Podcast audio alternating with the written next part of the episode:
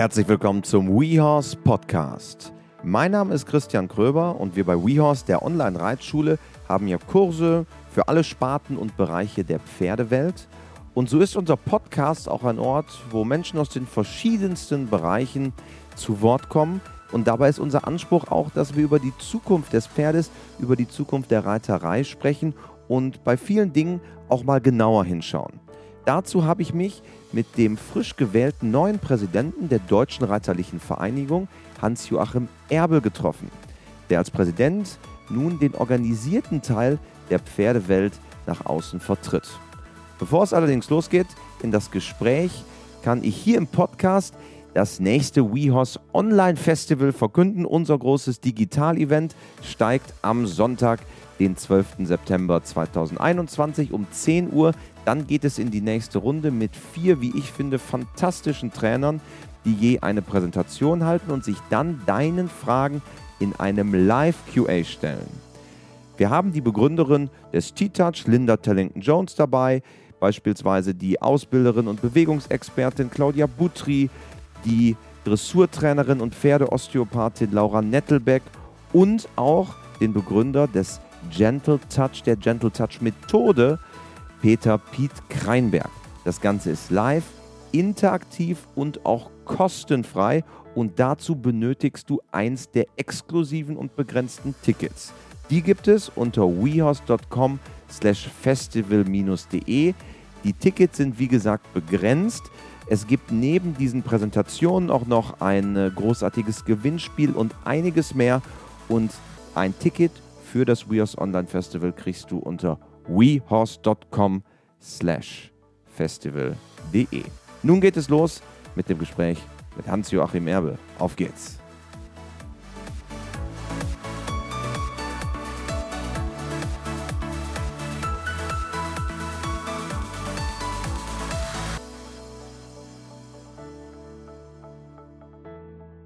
Ja, hallo im WeHorse Podcast an den neuen FN-Präsidenten Hans-Joachim Erbe. Ja, hallo Christian, schön, dass wir uns mal treffen.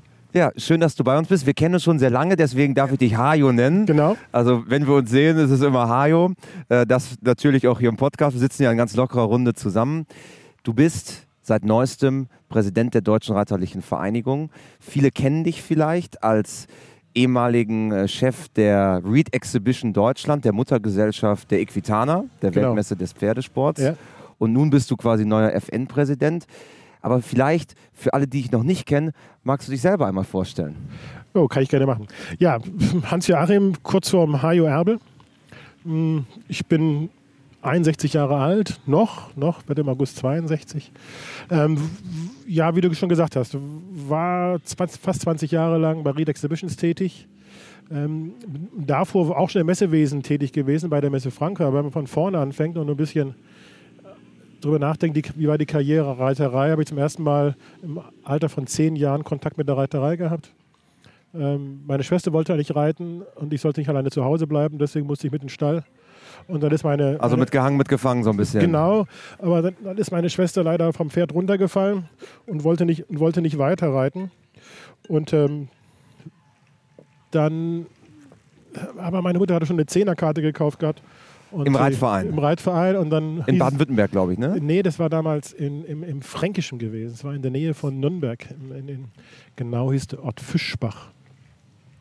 Ja, und dann hat es geheißen, einer muss die Karte hier abreiten und dann habe ich dann die Zehnerkarte abgeritten und bin dann dabei geblieben. Ja, wurde dann ganz klassischer Schulpferdereiter. Wobei hinterher hat man noch eine Reitbeteiligung gehabt und so weiter. Also so das normale Programm, wie man in die Reiterei so ein bisschen reinkommt ohne größere Ambitionen zu haben. Also ganz im Reitverein ein bisschen Vereinsmeisterschaften geritten und Vergleichskämpfe, aber niemals über L drüber hinausgekommen. Und das war bis zum Abitur, Abitur, dann ins Studium. Im Studium hat das Ganze, ist die Reiterei ein bisschen abgerissen. Dann kam und, die Studentenreiterzeit. Dann kam aber irgendwann, ich habe dann einmal den Studienwechsel gemacht von München nach Darmstadt. Und in Darmstadt kannte ich keinen Menschen und dann bin ich, da habe ich gehört, es gibt Studentenreiter. Und dann bin ich dahin. Ja, das war das zweite Begegnung, intensivere Begegnung mit, der, mit Pferden und mit Reitern. Und das war eine sehr, sehr schöne Zeit, Studentenreiterei. Und da habe ich auch viele Menschen kennengelernt, die ich jetzt auch wieder in der FN wieder getroffen habe. Also irgendwie ein paar Studentenreiter. Wir kennen uns hier eigentlich auch über die Studentenreiter, Genau. glaube ich. Also von daher trifft man viele Menschen auf einmal wieder. Ähm, das war dann die Studentenreiterei ähm, während des Studiums und dann in den Job. Und da ist wieder das Reiten eigentlich so gut wie abgerissen. Ähm, und dann, wie gesagt, war beim, als fast Schwabe, wie sich das gehört, beim Daimler-Schaft. Und, ähm, Wie sich für einen ordentlichen Schwaben gehört genau, beim Daimler. Einmal im Leben muss man als Schwabe beim Daimler geschafft haben. Das ist, das ist eine Ehre. Ähm, und dann über die ja, Messe Frankfurt dann gekommen und dann bei Read Exhibitions angefangen. Und das war natürlich für mich eine Sensation. Das habe ich dem Arbeitgeber auch gar nicht gesagt, weil sonst hätte er vielleicht ähm, bei, der, bei der Verhandlung über das Gehalt nochmal, noch mal, wenn er mitbekommen hätte, wie arg es mich gefreut hat, dass auf einmal zu meinem Portfolio an Messen die Equitana dazu gehört. Weil die Equitana kannte man natürlich als Reiter. Und die haben wir damals schon von unserem Reitverein aus mit, mit, mit dem Bus hingefahren. Bussen hingefahren, ganz Also klassisch. ganz, ganz, ganz klassisch. Also von daher, und auf einmal, und auf einmal macht man das Ding selber. Und ähm, das war natürlich sensationell, war faszinierend. Und ich weiß nicht, ob du das, ob du das sagst. Wir sitzen noch gerade hier. Auf der zusammen Equitana der Open Air in Neuss, Equitana genau. So schließt sich ein bisschen der Kreis. Ja, genau. Hier mal als Besucher jetzt hier. Und ähm, das ist auch ein ganz anderes, ganz anderes Gefühl. Ja, und jetzt dann über die Equitana auch ähm, FN kennengelernt. FN, einer der wichtigsten Partner für die Equitana. Und da auch die, den Sönke Lauterbach kennengelernt. Der Generalsekretär beide, der Generalsekretär der FN. Auch schon also, bei uns im Podcast gewesen. Oh, genau, wunderbar. Und Breido kennengelernt. Hast du Breido auch schon im Podcast? Breito Graf zu Ranzau, der ehemalige Präsident, der war genau, noch nicht bei uns. Vorgänger. Genau. Aber vielleicht kannst du ihn als ehemaligen Ja. als ehemaligen Präsidenten nochmal podcasten. Ja, also und ähm, irgendwann wurde ich einmal gefragt, ob ich nicht Lust hätte, ein bisschen mich zu engagieren in der FN ehrenamtlich. Hm, War meine Reaktion klar, sehr gerne, aber es muss halt mit dem Job zusammenpassen. So, und dann kam, dann kam Corona. Ähm, alle, die es ein bisschen mitbekommen haben, ich glaube, das Messewesen ist das am stärksten betroffene oder die am Gastronomie, stärksten Hotellerie und Messe, das sind, glaube ich, so die, der, der, ja, aber die, Messe, drei. dann, wenn man anderthalb Jahre Ja. keine Messe macht, anderthalb Jahre keine Umsätze macht, hat auch bei uns im Unternehmen zu erheblichen Ein Einschnitten geführt. 30 Prozent der Menschen wurden entlassen. Und ich habe mich dann mit meinem Arbeitgeber geeig geeignet, nicht geeignet, ähm, äh, aber uns dann zusammengetan, okay, ich gehöre zu den 30 Prozent, was halt so in solchen Situationen auch passiert, wenn so erhebliche Umstrukturierungen passieren, dass eigentlich logischerweise die Alten gehen, die Jungen bleiben sollten. So ist es da auch passiert. Deswegen bin ich dann ähm, 2020 aus der, aus der, von Grid Exhibitions raus. Hab das dann auch Sönke gesagt. Du sagst, Sönke, wenn du jetzt jemanden haben wolltest, der da ehrenamtlich tätig ist, weil du jemanden von der Equitana dabei haben willst, Wäre jetzt der Moment. der sage ich, jetzt ist es vorbei, ich bin nicht bei der Equitana, also müsst ihr vielleicht nochmal neu überlegen. Dann sagt äh, Sönke, ja, ich nehme es mal mit. Aber dann kam er dann ein paar Wochen später und sagte, hm, ich glaube, wenn du jetzt mehr Zeit hast, habe ich mal was anderes für dich. Und so ging dann die ganze Reise und diese Geschichte, dass er mir das vorgeschlagen hat, ähm, Präsident zu werden, was natürlich für mich fast erschrocken gewesen bin, dass mir das angetragen wird. Und ähm, ja, da muss man sich überlegen, will man das, kann man das, kann man diese Aufgabe ausfüllen? Ähm, habe das dann natürlich erst, mit meiner Frau besprochen und dann mit vielen Menschen drüber gesprochen, was, die sich auskennen, die auch die FN deutlich besser kennen als ich. Und eigentlich sind alles zum Schluss gekommen, Mensch, das könnte eine gute, könnte eine gute Idee sein und es könnte passen. Also auch für, für beide Seiten, so natürlich für mich, aber auch für die FN könnte das eine gute Geschichte sein, dass ich, dass ich da mal der Präsident werde. Was waren so persönlich für dich die Faktoren, wo du gesagt hast, das ist eine Herausforderung, der möchte ich mich auch stellen? Also das zieht sich ein bisschen durch durch mein, durch meine, durch, durch mein Leben, dass ich sage, ich, ich mag immer, wenn es breit ist. Ich bin niemand gewesen, der jetzt einen, einen Dok einen promoviert hat in irgendeinem speziellen Thema, sondern was mich immer gereizt hat, war die, die Vielseitigkeit, verschiedene Menschen kennenzulernen, auch über mein Studium, Wirtschaftsingenieur, also beide Welten des Ingenieurs als auch des, des Kaufmännischen kennenzulernen. Das hat mich immer fasziniert und das fasziniert mich auch bei der FN, dieses, die Breite, wie sie aufgestellt ist. Dass es sich nicht nur um den Spitzensport handelt, sondern dass es sich alle Bereiche abgedeckt werden und auch da eine Parallelität natürlich zur Equitana da ist. Auch die Equitana deckt ja alle Bereiche. Und auch zu deiner Vita, du kommst ja aus der Breite, du hast es ja nie eine Spitzensportambition, genau. du hast nie auf, auf höchstem Niveau geritten. Nein, nein, nein, nein. Also wie gesagt, ich habe vielleicht zwei, dreimal vier Zügel in der Hand gehabt, aber das war es auch dann gewesen. Und dann hat man auch festgestellt, oder ich, das ist glaube ich nicht meine Welt. Ähm, aber die Equitana bilde ich alles ab. Wir haben Spitzensportler auf der Equitana immer gehabt fast alle Olympia, deutschen Olympiasieger waren da gewesen. Aber halt nicht nur den Spitzensport, sondern viel Breitensport, viel Zucht dabei gewesen. Also auch die ganzen Bereiche, die auch die, die, die FN ab, abdeckt, sind eigentlich, sind eigentlich da vorhanden. Und das finde ich weit, das finde ich das Faszinierende. Dieses zusammenzubringen ähm, und ich habe halt keine, ich habe keine Altlasten. Das macht es zum einen natürlich einfacher weil man überall reingehen kann und ich werde nicht abgestempelt zu irgendeinem Bereich, sei es Zucht, sei es Spitzensport oder was auch immer, sondern ich gucke halt relativ breit auf die ganze Angelegenheit drauf und denke mir, das ist eine Chance für, für, für alle Bereiche. Und auch eine Chance dahingehend, wenn man sich überlegen muss, wie muss die FN sich verändern, müssen wir unser müssen wir uns weiterentwickeln und wenn ja, in welche Richtung müssen wir dann weiterentwickeln? Und, ähm, und da habe ich per se oder vom, von meiner Vita her keine Präferenzen, sondern ich kann gucken und dann feststellen, was macht am meisten Sinn für uns alle. Du bist als äh, FN-Präsident ehrenamtlich tätig ja. und stehst damit ja dem organisierten Reitsport in Deutschland vor, könnte man sagen. Ja. Als, als, FN, als FN-Präsident, ja. ja. genau, ja, genau. Und da genau. gibt es ja die verschiedensten genau, Anschlussverbände. Die, die, Strukturen und so weiter. Und es, sind, es geht um die, um die organisierten Strukturen in der, innerhalb genau. der, des Pferdesports. Glaube ich, so knapp 700.000 organisierte 700 Mitglieder knapp, in, in Deutschland. Sind wir zurzeit, genau. Leider nicht steigend, aber da können wir dann nochmal drüber reden. Ähm, sondern eher, eher leicht die Tendenz leicht sinkende Mitgliederzahlen in den, in den ja. Vereinen. Das ist vielleicht ein ganz gutes Stichwort jetzt mal als mit der Brille als FN-Präsident, wie beurteilst du den aktuellen Zustand der Pferdewelt in Deutschland? Ähm, ich, ehrlicherweise, ich kann es nicht, kannst du nicht sagen. Also dafür bin ich noch nicht lang genug drin, würde mir auch nicht den, habe auch nicht den Anspruch, nach, nach so kurzer Zeit das Ganze zu wissen, was alles da auf uns zukommt oder wie die Situation insgesamt zu sehen ist. Ist mein Anspruch, mich reinzuarbeiten. Man kann halt nur Tendenzen erkennen. Man kann erkennen, wenn man reinschaut in die Mitgliederzahlen, dass die nicht, dass die nicht steigend sind, sondern dass sie, dass sie leicht sinken sind. Muss man sich überlegen, wie, wie geht man damit um. Und, man, und ich weiß aber auch gar nicht, gibt es, gibt es weniger Reiter in Deutschland oder gibt es nur wenige organisierte Reiter in Deutschland? Sprich, darüber definiert sich ja die Mitgliederzahl, ähm, dass, dass Teile des Reitsports oder des Pferdesports vielleicht ein bisschen an der FN vorbeigehen. Und das ist, könnte ein Potenzial sein.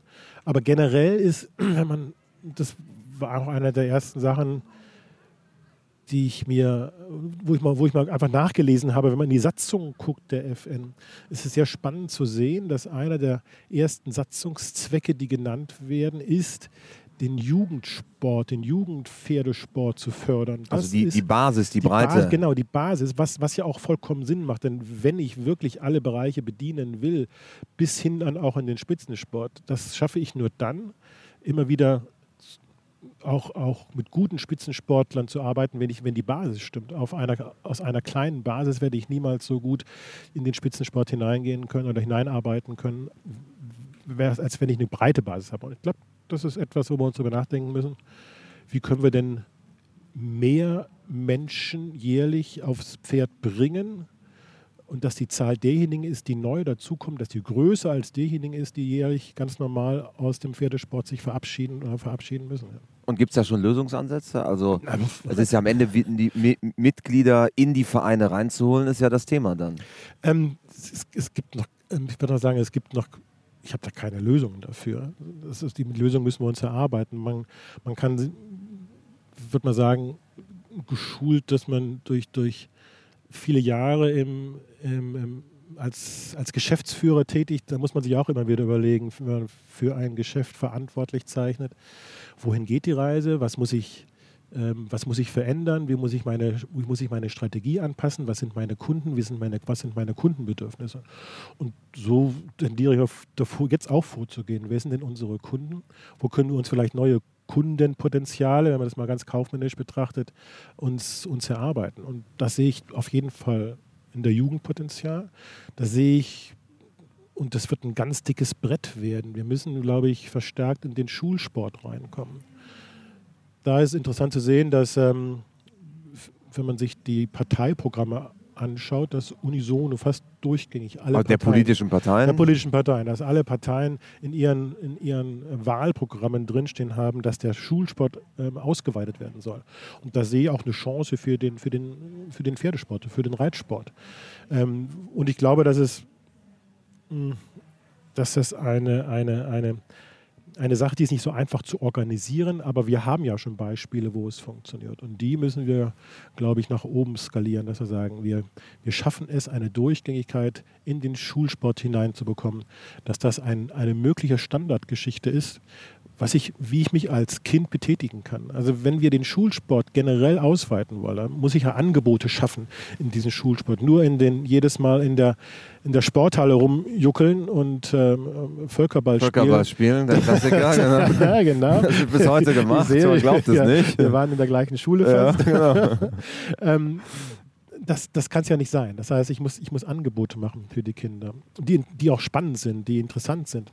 Und da, glaube ich, könnte halt auch der Reitsport eine, eine, eine wichtige Rolle spielen. Und wahrscheinlich auch ein Muss, weil, der, weil die Ganztagsschule wird ausgebaut. Das heißt, genau. ich meine, bei mir war es so, ich bin dann um 13 Uhr nach Hause gekommen, dann gab es was zu essen, dann ging es zum Pferd. Das ja, war genau. so der ganz normale Rhythmus. Ja. Aber das ist ja heutzutage komplett anders, komplett, ja. weil, weil die Kids einfach bis 16, 17, 17 Uhr zum Teil in der genau. Schule sind wir haben es ja irgendwann mal, ähm, natürlich versucht man, wenn man so reitsportaffin ist, wie, wie, wie, wie wie wir, also wir, meine, meine Frau und ich, habe meine Frau auch über die Reiterei kennengelernt, über die Studentenreiterei kennengelernt.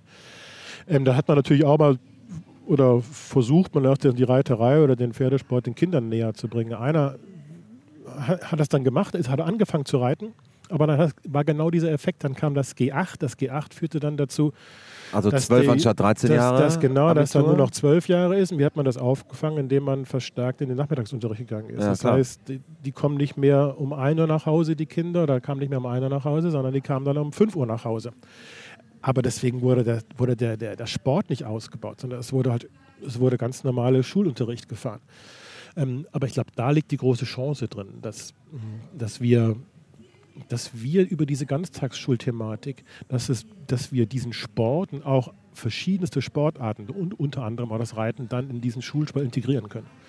Dafür müssen wir Angebote schaffen, dafür müssen, braucht man ähm, auch Reitvereine, die das mitmachen, die sich diesen, die sozusagen als Partner für den Schulsport sich, sich, sich prädestinieren. Das muss wieder von der FN mit unterstützt sein. Da können, kann die FN auch diesen, diesen Verein ähm, helfen, sagen, wie, wie kann ich so etwas am besten organisieren, wie kann ich so etwas am besten machen.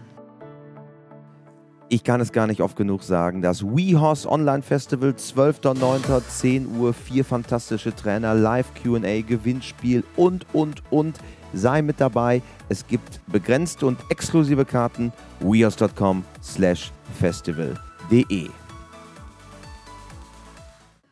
und was natürlich für Vereine auch eine Herausforderung durchaus ist. Also man muss sich ja anschauen, welchen Herausforderungen Vereinen sich entgegensehen. Nicht nur das Mitgliederthema, sondern auch steigende Kosten in, in ganz vielen Bereichen. Ist natürlich etwas, was die FN nicht verändern kann. Aber wie schaust du so auf, auf das Thema drauf, auch eine gewisse Finanzierbarkeit des Nachwuchs sicherzustellen? Habe ich noch keine Lösung für. Ich, ist, ist erstmal eine Frage, finanziert sich das Finanz wie finanziert sich das? Finanziert sich das vielleicht selber? Gibt, haben die Schulen auch oder werden die Schulen besser ausgestattet mit Geldern? So würde ich es als ehesten mal vermuten, dass die Förderung nicht über die eine FN kommt, sondern wenn wir in Deutschland sagen, uns ist die Schule wichtig, dann sehe ich auch die Notwendigkeit, dass wir in, die, dass wir in unser Schulsystem investieren. Und dazu würde auch dann die Förderung von Sport kommen natürlich nicht nur Reitsport, sondern alle mehrere Sportarten. Aber ich sehe es eher über den wahrscheinlich eine Finanzierung über dieses Thema Schule. Das ist, ist, na, als, als Vater von zwei Kindern bekommt man auch natürlich einen automatischen anderen Blick auf das ganze Schulsystem, was wir haben. Und ich glaube, wenn ich sehe, wie entwickelt ist unser Land Deutschland und wie entwickelt oder in dem Fall wie unterentwickelt ist unser Schulsystem in Deutschland, ich finde das immer wieder erschreckend. Das ist noch ein großes Thema für sich quasi. Ne? Das, genau, ist ein, ist ein ja. großes Thema für sich alleine, aber ich, es, es, bleibt, es wird uns nichts anderes übrig bleiben, als diesen, als den, das Thema Schule weiterzuentwickeln, weil wir haben in Deutschland keine großartigen Bodenschätze. Das einzige Bodenschatz, den wir haben, ist eigentlich ist zwischen, unser, zwischen ist unser beiden, Wissen zwischen den beiden Ohren. Genau. Und da, eigentlich sollten wir doch einen Anspruch haben, dass wir das beste Schulsystem haben in der Welt oder zumindest in den, in den, in den Top Ten sind mindestens. Und ich glaube, davon sind wir weit, weit entfernt. Alle Untersuchungen zeigen, dass wir meistens abgeschlagen sind im, im, im Weltvergleich, im, im europäischen Vergleich sogar. Und da müssen wir dran. Also, aber auch das erkennt man, also zumindest die Notwendigkeit erkennt man in den derzeitigen ähm, Wahlprogrammen der, der Parteien. Ähm, und da sehe ich jetzt zurückkommt auf die Chance, die wir haben, wenn, wenn das der Fall ist, dieses dicke Brett zu bohren, ähm, dass man da auch, dass wir uns da aufstellen sollten in der Reiterei oder im Pferdesport, dass wir da ein Teil davon werden, wenn, wenn diese Entwicklung losgeht. Nun ist die FN ja nicht nur die olympischen Disziplinen, also Springen, Dressur, Vielseitigkeit, sondern auch mit sehr, sehr vielen Anschlussverbänden, Westernreiten, Island und, und, und, und, und. Wie stellst du als FN-Präsident sicher, da auch diesen Spagat gehen zu können, also auch ein Repräsentant ja, aller Facetten zu sein? Ja, ich, ich korrigiere mich gerade die ganze Zeit selber. Ich, wir reden halt nicht nur vom Reitsport, sondern wir reden vom Pferdesport. Das heißt, es gibt ja auch Menschen, die mit dem Pferden zu tun haben, die nicht, die nicht reiten. Das, der ganze Zuchtbereich ist erstmal, der ganze Kutschenbereich ist ja, ist ja Pferdesport.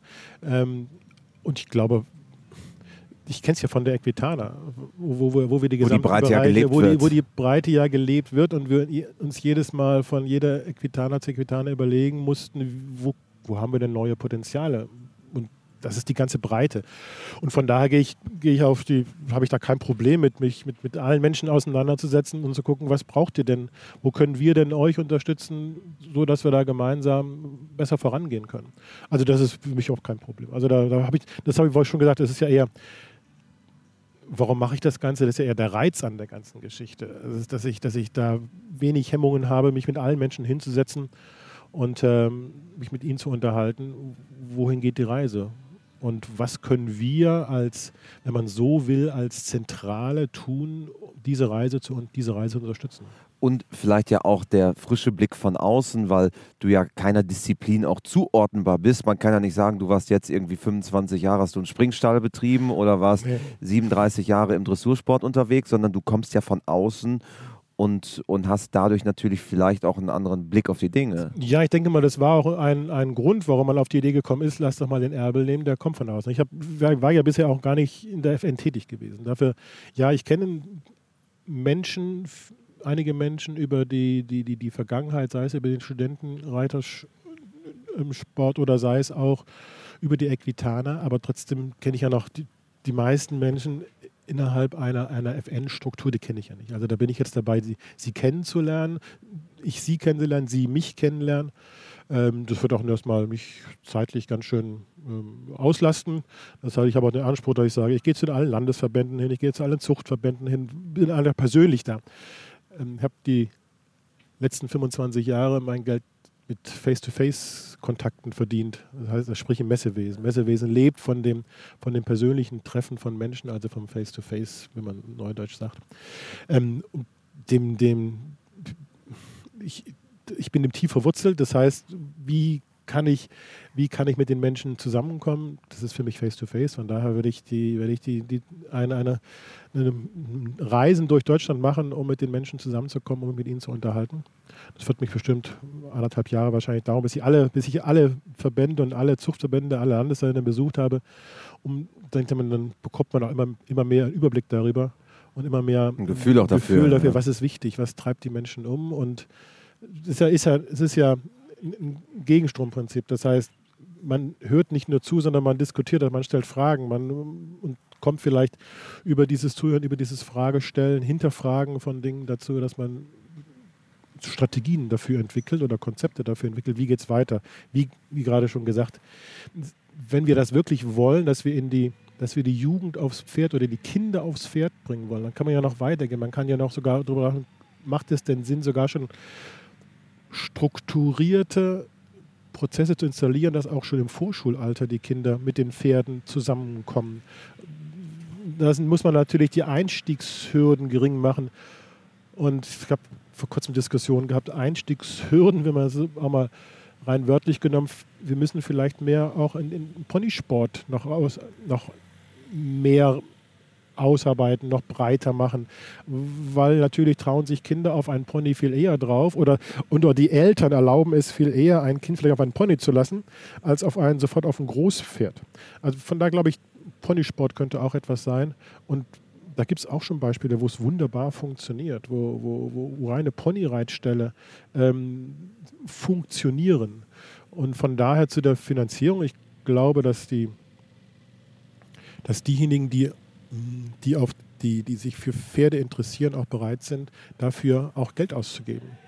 In, in, welcher, wo auch in welcher Form auch immer. Also von daher ist es jetzt nicht nur eine, eine Förderung, eine, eine Subventionierung dieses, dieses Jugendsports, sondern ich glaube, dass es auch ähm, wenn ich in einen Reitverein gehe, sind auch meine und die Beteiligten auch dazu bereit, dafür auch ein, ein, ein nicht.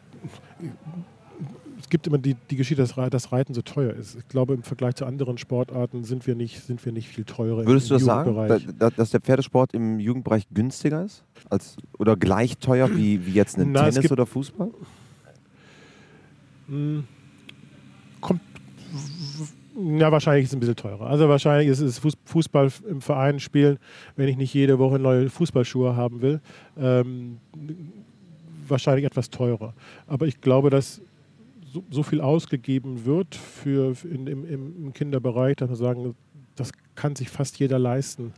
Ähm, und wenn ich dann noch eine Förderung habe, was ich vorher schon gesagt habe, wenn ich über den Schulsport komme und über die Schule eine Förderung stattfindet, dann glaube ich, ist die, haben, haben, müssten wir in einen Bereich reinkommen, wo sich das jeder leisten können sollte. Und das ist ja auch ein Thema Durchlässigkeit im Sport, wenn man jetzt auf die Olympia läuft, ähm, wenn man drauf schaut auf die olympischen Disziplinen, wie durchlässig ist es eigentlich, ich bin ein Talent, ich bin jung, ich habe zwar äh, nicht die finanziellen Ressourcen, die es benötigt, um teure Pferde zu kaufen, wie kriegen wir trotzdem das Talent von 0 auf 100 äh, quasi in, in den Spitzensportbereich rein. Das ist sicherlich ja auch ein Thema, wo einiges zu tun ist, wo man, wo viele ja auch die mit dem organisierten Sport vielleicht nicht viel zu tun haben, sagen, na, das hört, sieht so ein bisschen wie ein abgeschlossener Zirkel aus.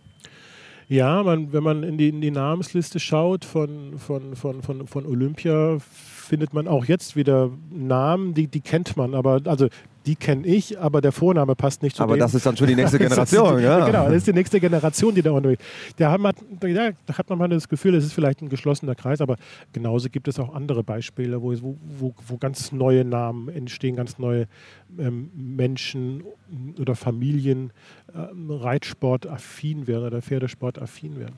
Ähm, ich glaube, da, ist die, da ist die Durchlässigkeit da. Das ist ja etwas, was, wo ja auch die, N, die FN oder aber auch die Landesverbände sich, sich auch gut organisiert sind in der Förderung von Talenten, in, de, in der Kaderförderung. Ich glaube, da gibt es da gibt es auf jeden Fall schon bestehende Strukturen. Ob die ausreichen, weiß ich nicht. Ist auch, wird bestimmt ein spannendes Thema sein. Haben wir, haben wir genügend Möglichkeiten, dass Talente, die vielleicht nicht die finanziellen Ressourcen haben, aber die wirklich sensationell reiten können, dass die, dass, dass die trotzdem an den, in, in den Spitzensport hineingefördert werden können. Ja. Aber es ist ja die Kombination. Also wir, wir haben ja im Vergleich zu anderen Sportarten, sei es Tennis, sei es Leichtathletik, haben wir halt noch die zweite Komponente und das ist das Pferd. Also das gehört ja auch dazu. Und das sind bestimmt auch unter Überlegungen, wie kann ich einem Talent dafür sorgen, dass dieses Talent auch gut beritten ist. Und da ist natürlich, da sind Strukturen gefragt, wie kann man, wie kann man so etwas fördern, weil gute Pferde kosten Geld, ja. Ein weiteres Thema, Hajo, ähm, über das wir gerne einmal sprechen wollen, ist etwas, was vielleicht derzeit im Pferdesport noch so ein bisschen unter dem Radar fliegt. In einigen Wochen äh, haben wir hier bei uns im Podcast eine Gruppierung zu Gast, die nennt sich Riders for Future. Das ist quasi Fridays for Future aus dem Pferdebereich. Okay. Wir hören auch sehr viel aus unserer Community, auf Instagram, auf Facebook sehr, sehr viel rund um das Thema Nachhaltigkeit.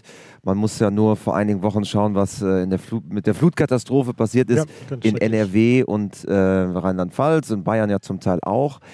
Ähm, jetzt ist Bundestagswahl. Wer weiß, was nach der Bundestagswahl passiert, ob es nicht vielleicht einen CO2-Preis gibt. Wie schaust du auf das Thema Nachhaltigkeit im Pferdesport drauf? ähm, habe ich noch, habe ich noch keine, noch, noch, noch keine Lösung dafür. Aber klar ist, wenn man sich drüber nach, wenn man drüber nachdenkt, wie geht das, wie, wie geht es weiter, wenn wir sagen wollen, wir wollen in 20 Jahren noch olympisch sein, wir wollen in 20 Jahren noch reiten dürfen. Es gibt ja auch Tendenzen in einigen Parteien, ähm, den, wenn man so will, den, den, den Reitsport vielleicht ganz zu verbieten. Ähm, das schaffen wir nur, indem wir das Thema Nachhaltigkeit natürlich vorantreiben, weil es wird nichts mehr gehen zukünftig, ohne dass ich auch den Nachhaltigkeitsaspekt Ohne CO2-Neutralität, um es mal ja, zu sagen. Ja, CO2 ist ja das eine. Es gibt ja noch weitere Nachhaltigkeits-, also die ganze Nachhaltigkeit sehe ich, sehe, sehe ich breiter als jetzt nur die CO2-Reduzierung. Ähm, es, es, geht darum, wie, wie, wie schaffe ich, wie, wie, schaffe ich Strukturen, die die, ähm, die, die, die zukunftsorientiert sind, wo ich, wo ich weiß, dass das, was ich da aufbaue, das kann ich auch noch, das kann ich auch noch in 20 Jahren benutzen, dass ich Prozesse installiere, die, die zukunftsfähig sind. So würde ich das Thema Nachhaltigkeit wahrscheinlich breiter definieren wollen. Ohne dass ich jetzt da schon sage, ich habe schon den Punkt, den müssen wir auf jeden Fall, den müssen wir auf jeden Fall beachten. Aber wir müssen das rangehen, das wird ein Thema sein.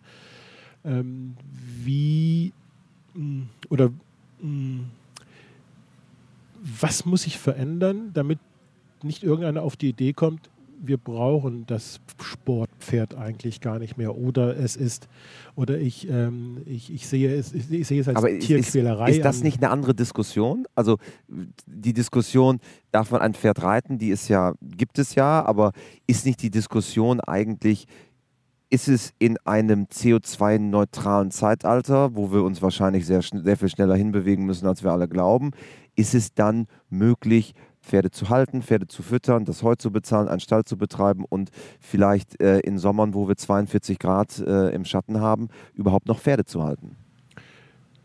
Ja, es wird eine Abwägung sein. Das heißt, ich werde, ich, ich werde es wahrscheinlich nicht schaffen, dass ich, dass unser gesamtes Tun, was wir täglich machen, ohne CO2 zu produzieren machen kann.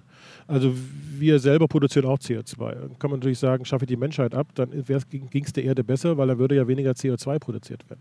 Also das ist jetzt überspitzt gesagt. Aber ich glaube auch, dass man abwägen muss, ist das, was ich tue, ähm, ist das, ist das, was ich tue, so wertvoll, dass ich das in Kauf nehme, dass ich ein wenig CO2 auch damit verbrauchen darf.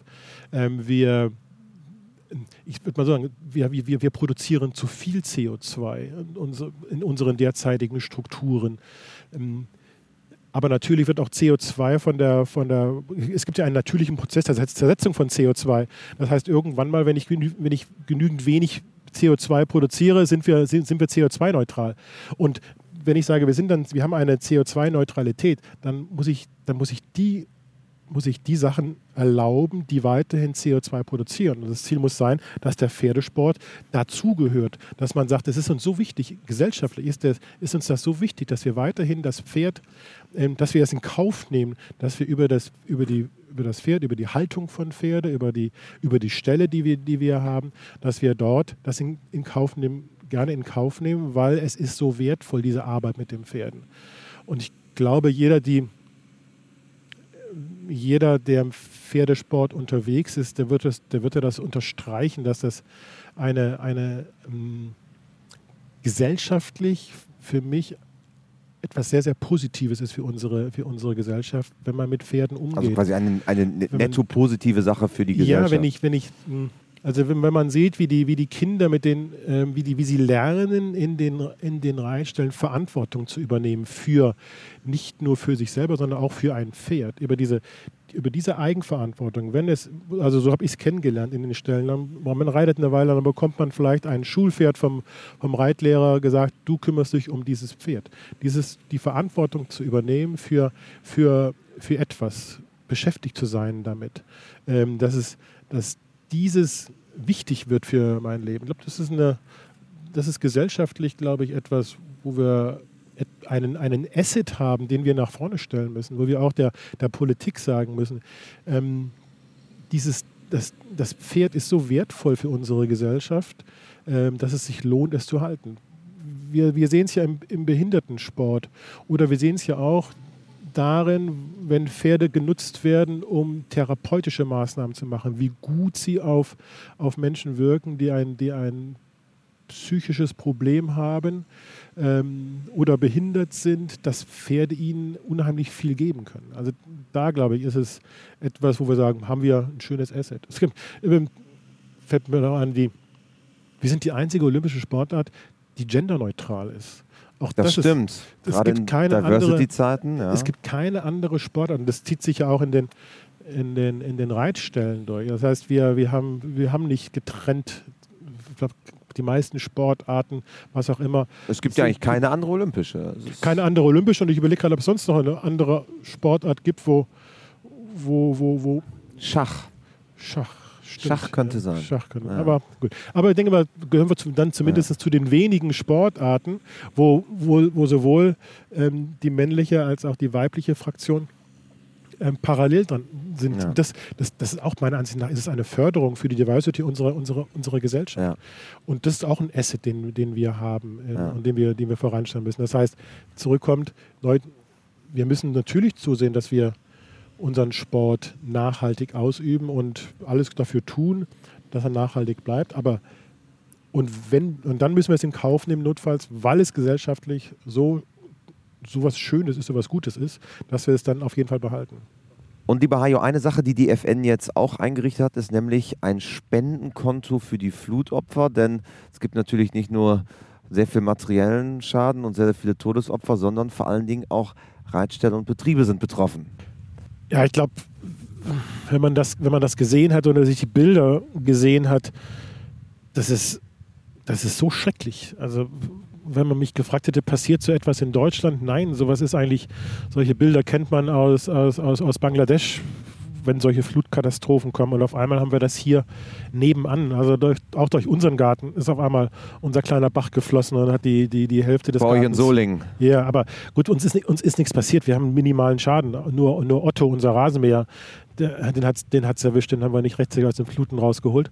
Ähm, aber es gibt Ortsteile bei uns in Solingen, die sind, die mussten komplett evakuiert werden.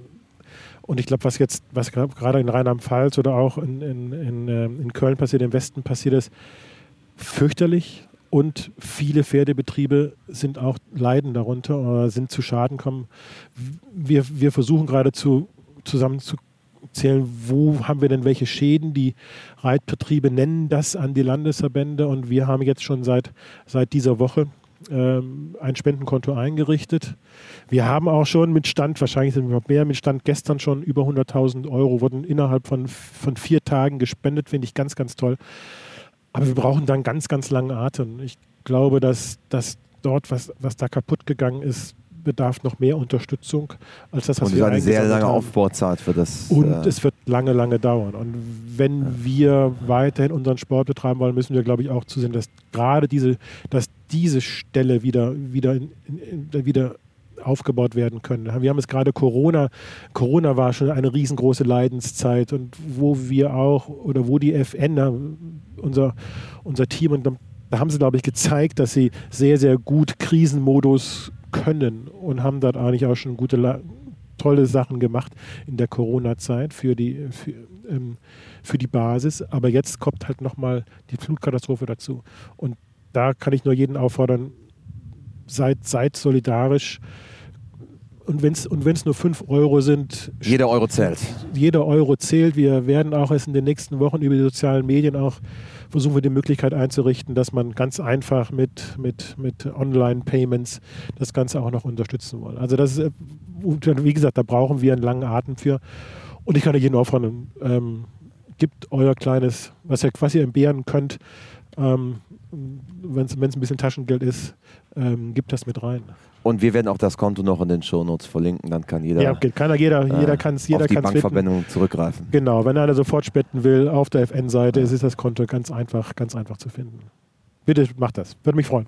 Wunderbar. Lieber Hajo, am Ende eines jeden WeHorse Podcasts kommen die vier klassischen WeHorse-Fragen. Denen stellt sich jeder Podcast-Gast. Und Frage Nummer eins, die ich für dich habe, ist: Hast du ein Motto, nach dem du lebst? Bin ich schon mal gefragt worden. Ich habe ähm, ich habe gesagt, habe aber vorher schon gesagt, für mich ist vielleicht nicht, ob es ein Lebensmotto ist, ist vielleicht übertrieben, aber für mich ist ein unheimliches mh, Ding Integrität. Ähm, es hat irgendwann mal jemand gesagt, Integrität ist das, wie du dich verhältst, wenn keiner zuschaut. Ja. Ähm, also das ist ein Aspekt von Integrität. Aber das finde ich sehr gut. Das heißt, dass man ähm, im öffentlichen Bereich, als auch im nicht öffentlichen Bereich, als auch wenn ich mit, wenn ich mit mir alleine bin, dass ich, dass ich mich nicht verstellen muss. Das Authentizität. Heißt, ja, es ist das Gleiche, aber ja, geht in die gleiche Richtung. Aber ich, ich bin mit mir im Reinen. Das ist, glaube ich, etwas, wo ich sage, und das, da würde ich immer dran, das, nur dann möchte ich etwas machen, wenn ich da mit mir selber im Reinen bin. Und das ist für mich das Thema der Integrität. Gibt es einen Menschen, der dich vielleicht auch im Hinblick auf die Pferde besonders geprägt hat? Im Hinblick auf die Pferde.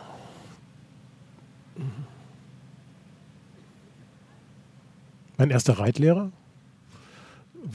waren, waren. Das waren Franken dann. Nee, nee, das stimmt nicht. War nicht mein, das war nicht mein erster Reitlehrer, sondern das war eigentlich meine. In der zweiten Phase habe ich dann mit Schwäbischen ähm, angefangen, habe ich dann weiter geritten, als wir, weil wir waren, wir sind aus dem Fränkischen dann relativ schnell wieder zurück ins Schwäbische, wo wir auch herkamen, gezogen. Und das war dann ähm, in Schwäbisch Gemünd gewesen. Und dort im Reitstall, dort der, der, der Reitlehrer, ähm, das war ein ganz, weiß nicht, ob der Begriff noch bekannt ist, Kommisskopf. Ähm, so richtig alter, ein alter äh, vom alten Schlag. Vom alten Schlag, vom, der war früher, hat er, war er bei, war er bei ähm, in, der, in der Bundeswehr gewesen, hat, er die, hat da die Reit, so eine Reiterstaffel geführt. Ist ein richtig alter Kommisskopf. Aber unheimlich gerade und der hat dafür gesorgt, dass die Pferde immer tiptop in Ordnung standen. Dass das Pferdewohl war ihm unheimlich wichtig. Ähm, und wenn, die, wenn der Woilach, Woilach jetzt gibt es Schabracken, früher gab es ähm, Woilache, das wurde unter den Sattel gelegt. Ähm, so eine richtige dicke, dicke, feste ähm, ähm, Decke.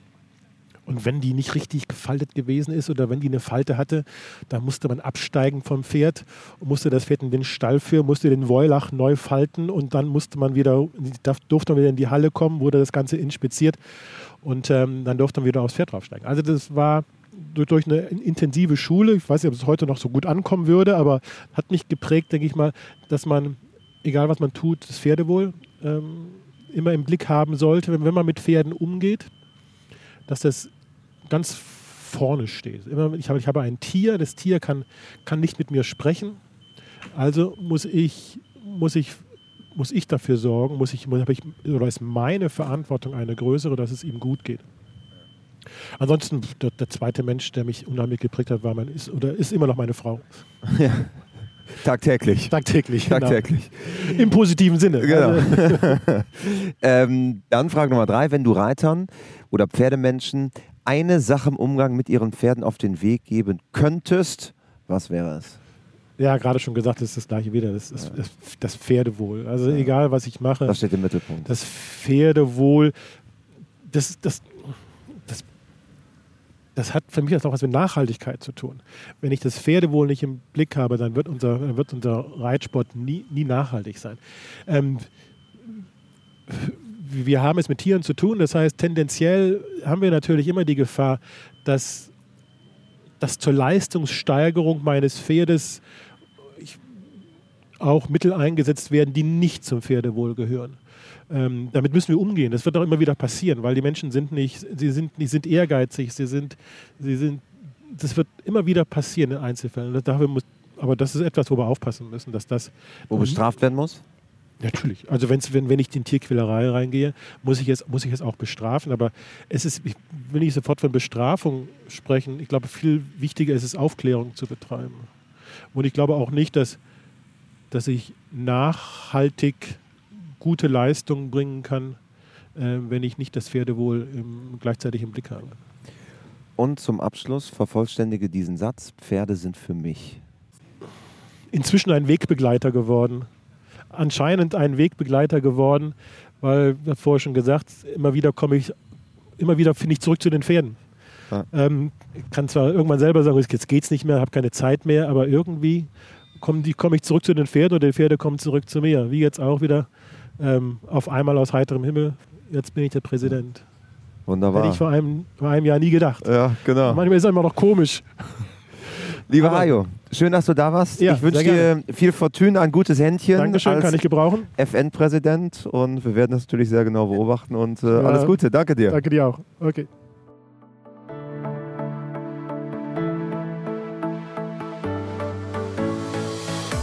Schön, dass du mit dabei warst beim äh, WeHouse Podcast. Lass gerne eine 5-Sterne-Bewertung da und abonniere unseren Kanal, dann verpasst du keine der neuen Folgen. Also, bis bald.